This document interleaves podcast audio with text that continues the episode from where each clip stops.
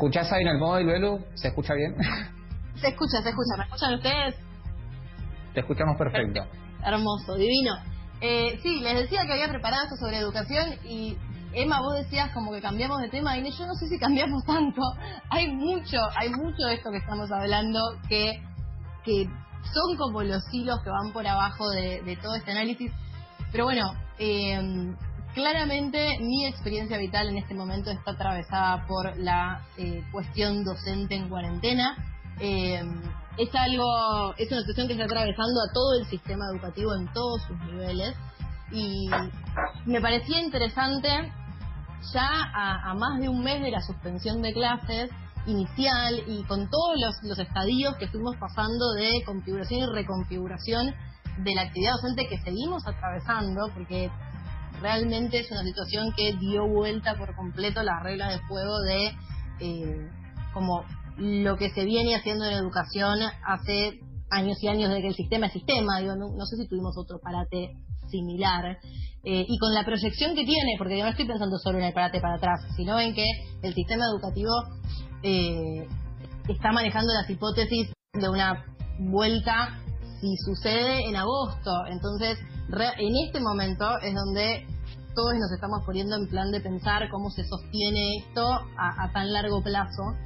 Eh, entonces, para pensar un poco esto, y ya que esta semana mm, el ministro de Educación, Nicolás Trota, estuvo presentando su informe de eh, el programa online de trabajo de continuidad pedagógica a través de los distintos medios de conectividad, ya sea acceso a internet gratuito, los programas en, las televisiones, en las radios y la impresión de determinados eh, materiales escolares para acompañar la continuidad pedagógica. Estuvo haciendo su presentación por teleconferencia ante, ante los senadores y uno de los titulares que, que, salieron así como fuertes es la idea de que el ciclo lectivo 2020 no se pierde. Hay una mirada puesta como de forma muy... Eh, muy fuerte sobre la cuestión de la continuidad pedagógica. Es un, eh, un concepto que como docentes nos atraviesa totalmente y, es en lo que estamos pensando constantemente. Está presente desde, desde el primer decreto que sale eh, y que anuncia que las clases se suspenden a partir del 16 de marzo, la necesidad de que nosotros teníamos que, eh, tenemos como cuerpo docente y todo el sistema educativo sostener la continuidad pedagógica de todos les pedí que no pueden quedarse sin su educación porque son sujetos de derecho y, necesitamos garantizar eso. Para pensar esto entonces y llevarlo al plano de, bueno, cómo se está plantando la, labor docente, el cuerpo docente en esta situación, cómo son las condiciones laborales eh, y, y, cómo impacta toda la situación en una actividad que que sabemos es una también de las más vapuleadas y precarizadas y, con mayor historia de, de, luchas por momentos ganadas y muchas perdidas. Venimos de nuevo, por eso insisto, como venimos de, cuatro años de macrismo y eso impacta muy fuertemente hoy cuando es necesario sostener de repente eh, con un montón de, de horas laborales que salen de donde se puedan, porque necesitamos tenerlas, necesitamos obtenerlas, toda esta situación de pandemia. Para pensar esto, eh, estuve entrevistando a Federico Cano. Federico Cano, aparte de un hermoso amigo de la casa, es docente y delegado congresal de SUTEBA, el Sindicato de Docentes de la Provincia de Buenos Aires. Él es profesor de prácticas del lenguaje y literatura en diferentes escuelas secundarias, en un CENS, en un profesorado, y lo convocaba un poco a hablar de cuál era su mirada sobre la, situación de la educación en este momento. Lo que él me decía, voy a reponerles un poquito y después les comparto algunos audios que eran, así los escuchamos y los charlamos. Básicamente su, su, hipótesis y análisis de la situación que hacía es que dentro de esta crisis sanitaria el régimen laboral docente está en peligro, o sea, hay cuestiones básicas de nuestra labor que están de nuevo, puestas en tela de juicio por, por lo mismo que decíamos antes eh, en relación a la columna de Gabo, porque son eh, luchas que, el cuerpo docente viene dando hace un montón de tiempo, eh, reclamos que no, son, no, no fueron saldados en las últimas décadas y que ahora esta situación extrema lo que hace es exacerbar esas contradicciones y ponerlos en un momento límite que ojalá, aunque sea, nos sirva para pensarlas. Y no solo la cuestión de la cantidad de horas extensas de trabajo que se están sumando como con exigencias que se acumulan y no hay ningún límite impuesto a ese trabajo, sino la exigencia de la multimodalidad en, un contexto en el que las capacitaciones muchas veces no fueron garantizadas para eso. Y también agrego y agregaba, agregaba Federico también cuando hablábamos algo, una, una cuestión importantísima para pensar cuando pensamos la docencia, que es que se trata de... El cuerpo docente es súper feminizado, hay una presencia enorme de mujeres eh, ejerciendo la labor docente.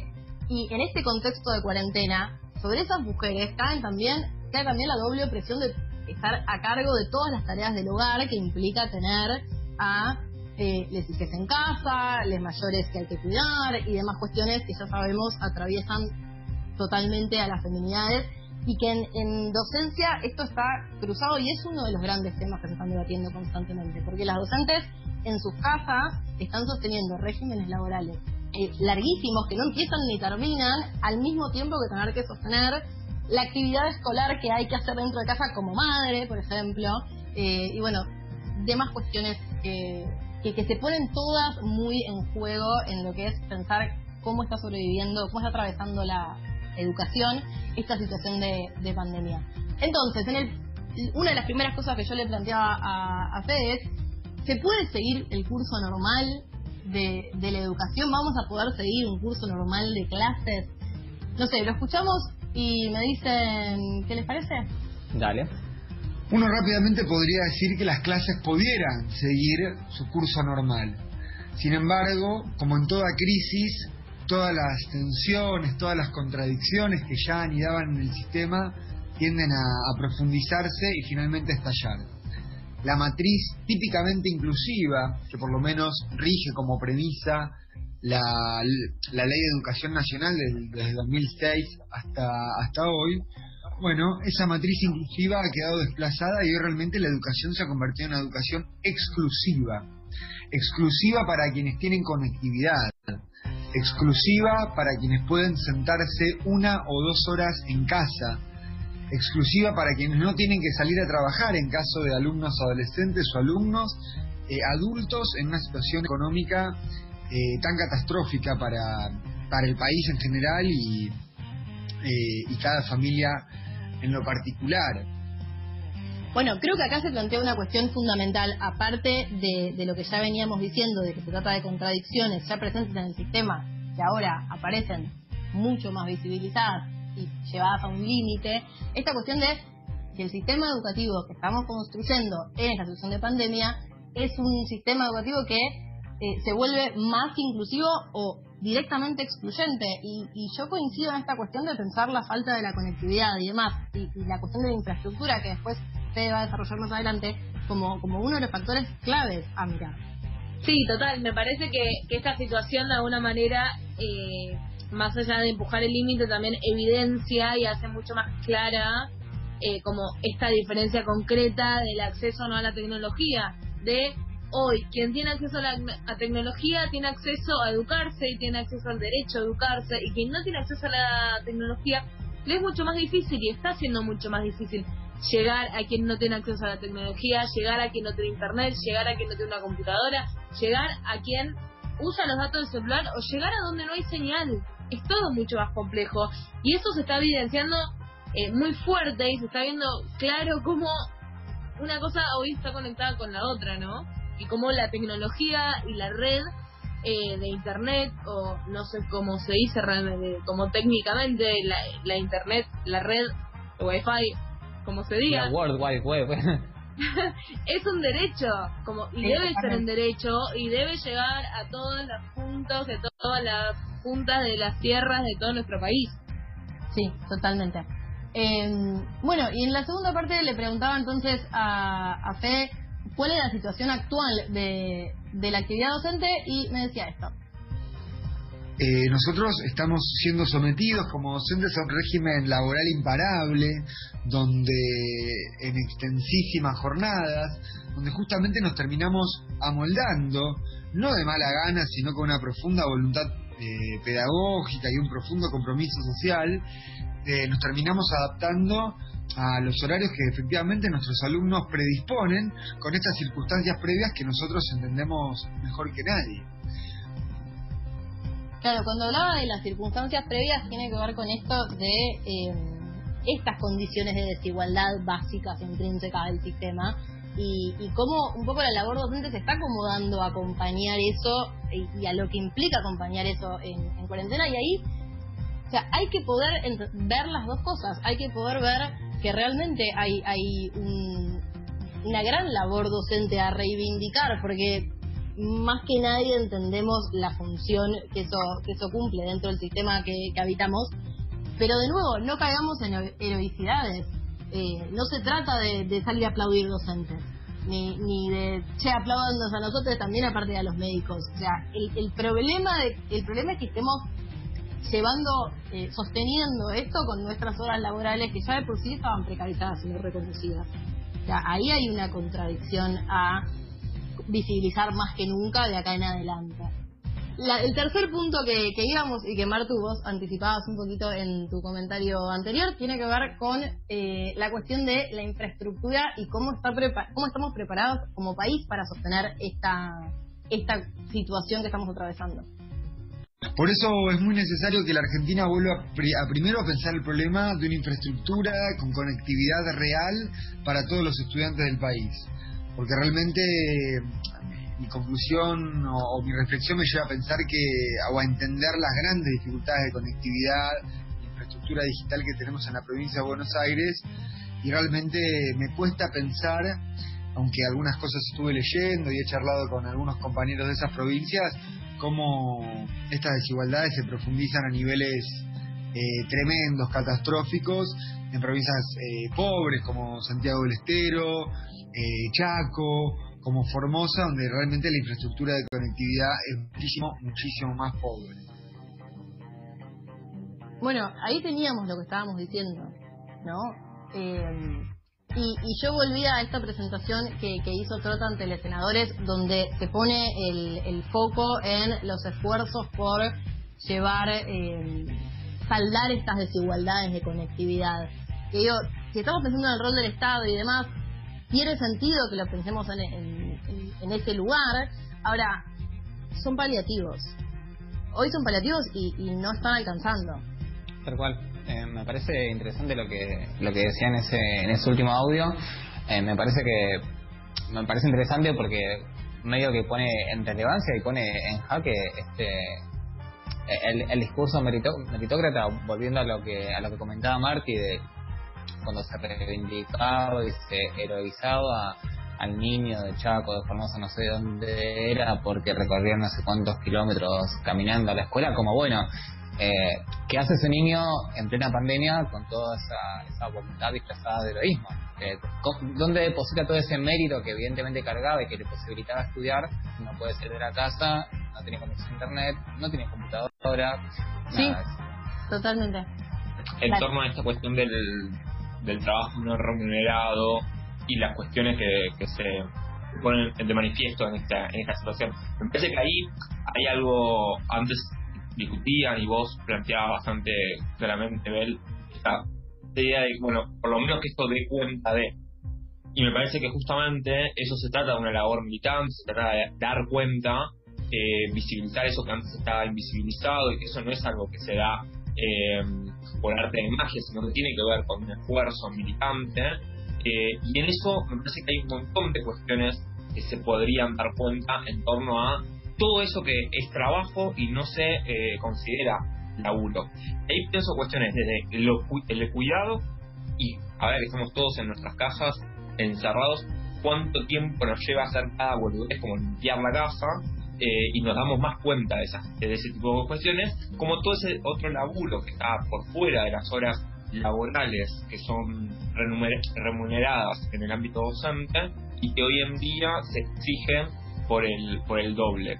Y me parece que ahí es, es importante dar cuenta de la funcionalidad social que eso tiene, ¿no? Porque está bien que salgamos a aplaudir a las 9 de la noche o lo que fuese, pero el problema es cuando después eh, frente a las huelgas docentes, frente a los reclamos, etcétera, lo único que hacemos es putear y decir que no quieren ir a laburar o algo por el estilo.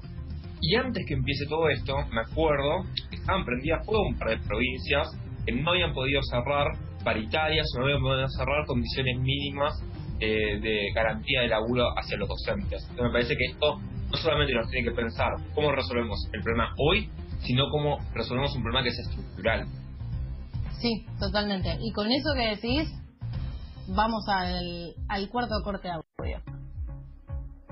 Ya se ha repetido hasta el cansancio que es imposible realizar una cuarentena en los barrios populares del Gran Buenos Aires.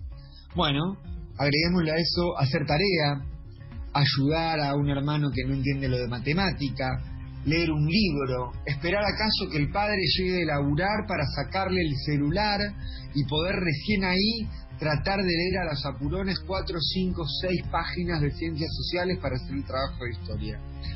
Nos estamos enfrentando a contradicciones de fondo, a contradicciones larguísimamente señaladas. El problema, por ejemplo, de la formación docente. Es un derecho que está estatuido en nuestro estatuto y posteriormente ratificado en sucesivas leyes, primero la ley federal, luego la ley de educación nacional. Sin embargo, sucesivos gobiernos no han cumplido con la formación docente, con la famosa capacitación en servicio, es decir, que se nos capacite dentro de nuestro horario escolar y con, eh, con estímulos salariales económicos a un sueldo que está por debajo de la línea de su pobreza eh, en sus índices en sus índices medios. Sí, bueno, me parece que está claro, ¿no? Que va en el mismo sentido de lo que estábamos planteando. Y quería cerrar con una pregunta que, que me parece que traía Fede a colación y que me parece muy eh, relevante, y es la cuestión de este falso discurso de si la crisis nos iguala.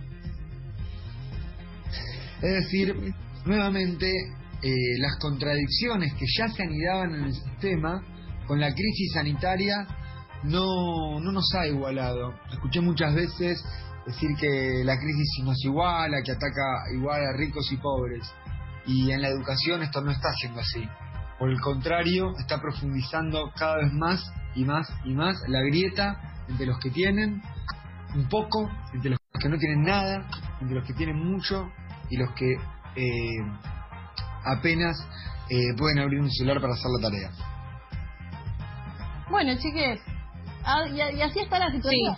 Sí, o sea, creo que podemos sacar como dos conclusiones muy concretas. Primero, la explotación docente y después como la brecha tecnológica que hoy intensifica eh, como el, no sé cómo decirlo, como intensifica la falta de acceso o la dificultad al acceso de eh, eh, la educación como un derecho, ¿no? Sí, y yo esas dos cosas que vos decís, Marty, las uniría en pensar, eh, digo, celebramos que se de- celebramos que se haya actuado de forma relativamente rápida para, por ejemplo, poner eh, los medios de comunicación de gestión pública en función de la continuidad pedagógica y de poder transmitir materiales y demás. Está bien que sea así y, y se celebran todos esos esfuerzos. Ahora, eh, el intentar saldar esa grieta tecnológica, esa, esa grieta de accesibilidad que es función del Estado y el Estado debe hacerse cargo, no nos tiene que invisibilizar que lo que también hay que repensar y lo que también hay que hacernos cargo es de toda esta, toda esta estructura de trabajo docente que viene teniendo un montón de, de luchas no saldadas y no reconocidas como corresponde y, y que de eso también hay que dar cuenta. O sea, son, son Sí. esas dos cosas y están juntas. Y, y me parece que está claro que está claro en la situación que estamos atravesando. Ojalá, y acá me pongo optimista, no me queda mucho más para el optimismo, ojalá que esto nos, nos lleve a, en el futuro, no ponernos en contra de los reclamos docentes. Sí, y con esto último pensaba una cuestión que quizás mm, pasa un poco de, largo, pero en torno a, la- a cómo impactó de manera desigual los diferentes sectores, depende de incluso las provincias, incluso los barrios, etcétera. Y ahí me acordaba eh, o, o pensaba que era importante volver a rediscutir lo necesario que es revertir una de esas reformas heredadas todavía del menemismo, la descentralización de la educación, la descentralización de los recursos, que hoy en día no permite tener políticas centralizadas puedan administrar los, los, pocos recursos que existan de manera más o menos igual para que el impacto que se está generando en las provincias más pobres no sea efectivamente más pronunciado que los impactos donde las de, de las provincias o las ciudades con mayor capacidad de recaudación. Me parece que eso también es una oportunidad que nosotros tenemos que discutir, que tiene que ver con el rol de la educación, si realmente ese rol tiene que ser de igualación, de, entre comillas, oportunidades, como nos vienen diciendo los liberales, pero que vemos que en los, en los hechos se hace todo lo contrario y que se mantiene esa estructura jerárquica donde los pobres son más pobres, los ricos más ricos, y la educación también está orientada en ese sentido.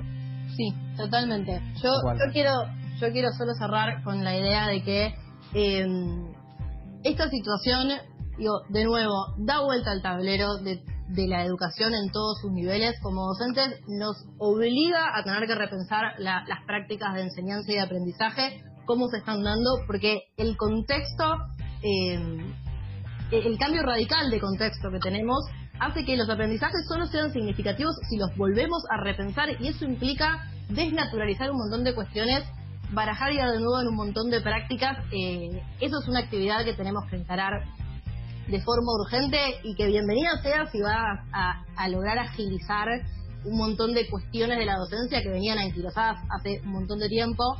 Insistimos en que lo que también se tiene que rever y, y poner de nuevo en tela de juicio es esta estructura que lo que hace ahora es que nos estemos enfrentando esto de forma totalmente eh, desigual.